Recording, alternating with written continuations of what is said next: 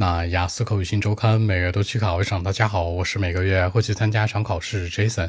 今天和大家分享讨论一下 Part One 当中的高频话题，叫做你做过的梦相关。原题这样说的，叫做 Can you remember the dreams you had？你能记得住你做过的梦吗？开门见山三个思路：首先亮明态度，我能记住一部分；其次交代细节，一般我做的梦都是跟运动相关的，打羽毛球啊、跑步啊，跟运动相关。第三结尾做个引导，虽然这个梦的内容我能记住，但是吧，具体里面的人物关系我有的时候看不清。说白了，都能梦到过谁，记不太住。这样来看，三者贯穿回答符合逻辑。首先亮明态度，其次交代做梦的细节，第三结尾做个人物的引导。可能我能记住这事儿，但里面的人我可能记不住。这样来看，三者贯穿回答符合逻辑，结尾还有引导。OK，那我们一起来看一下。Well, actually, for me, I mean, not really. I mean, I can't remember all the dreams that I've had. But uh, some of it I might remember well.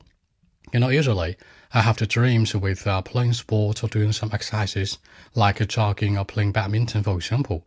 But you know what? Gotta be honest, I couldn't clearly memorize the people in the dream, like my friends, my parents, or some stuff like that. I mean, I couldn't remember the people, so that's it.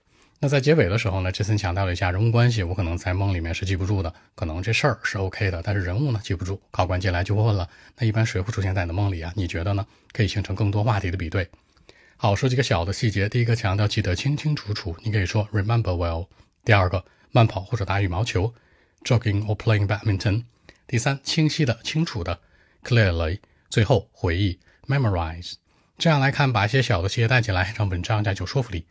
好，那今天期节目呢就录制到这里。如果大家有更多的问题，还是可以 follow WeChat b 一七六九三九一零七 b 一七六九三九一零七。希望今天这样期节目可以带给你们帮助，谢谢。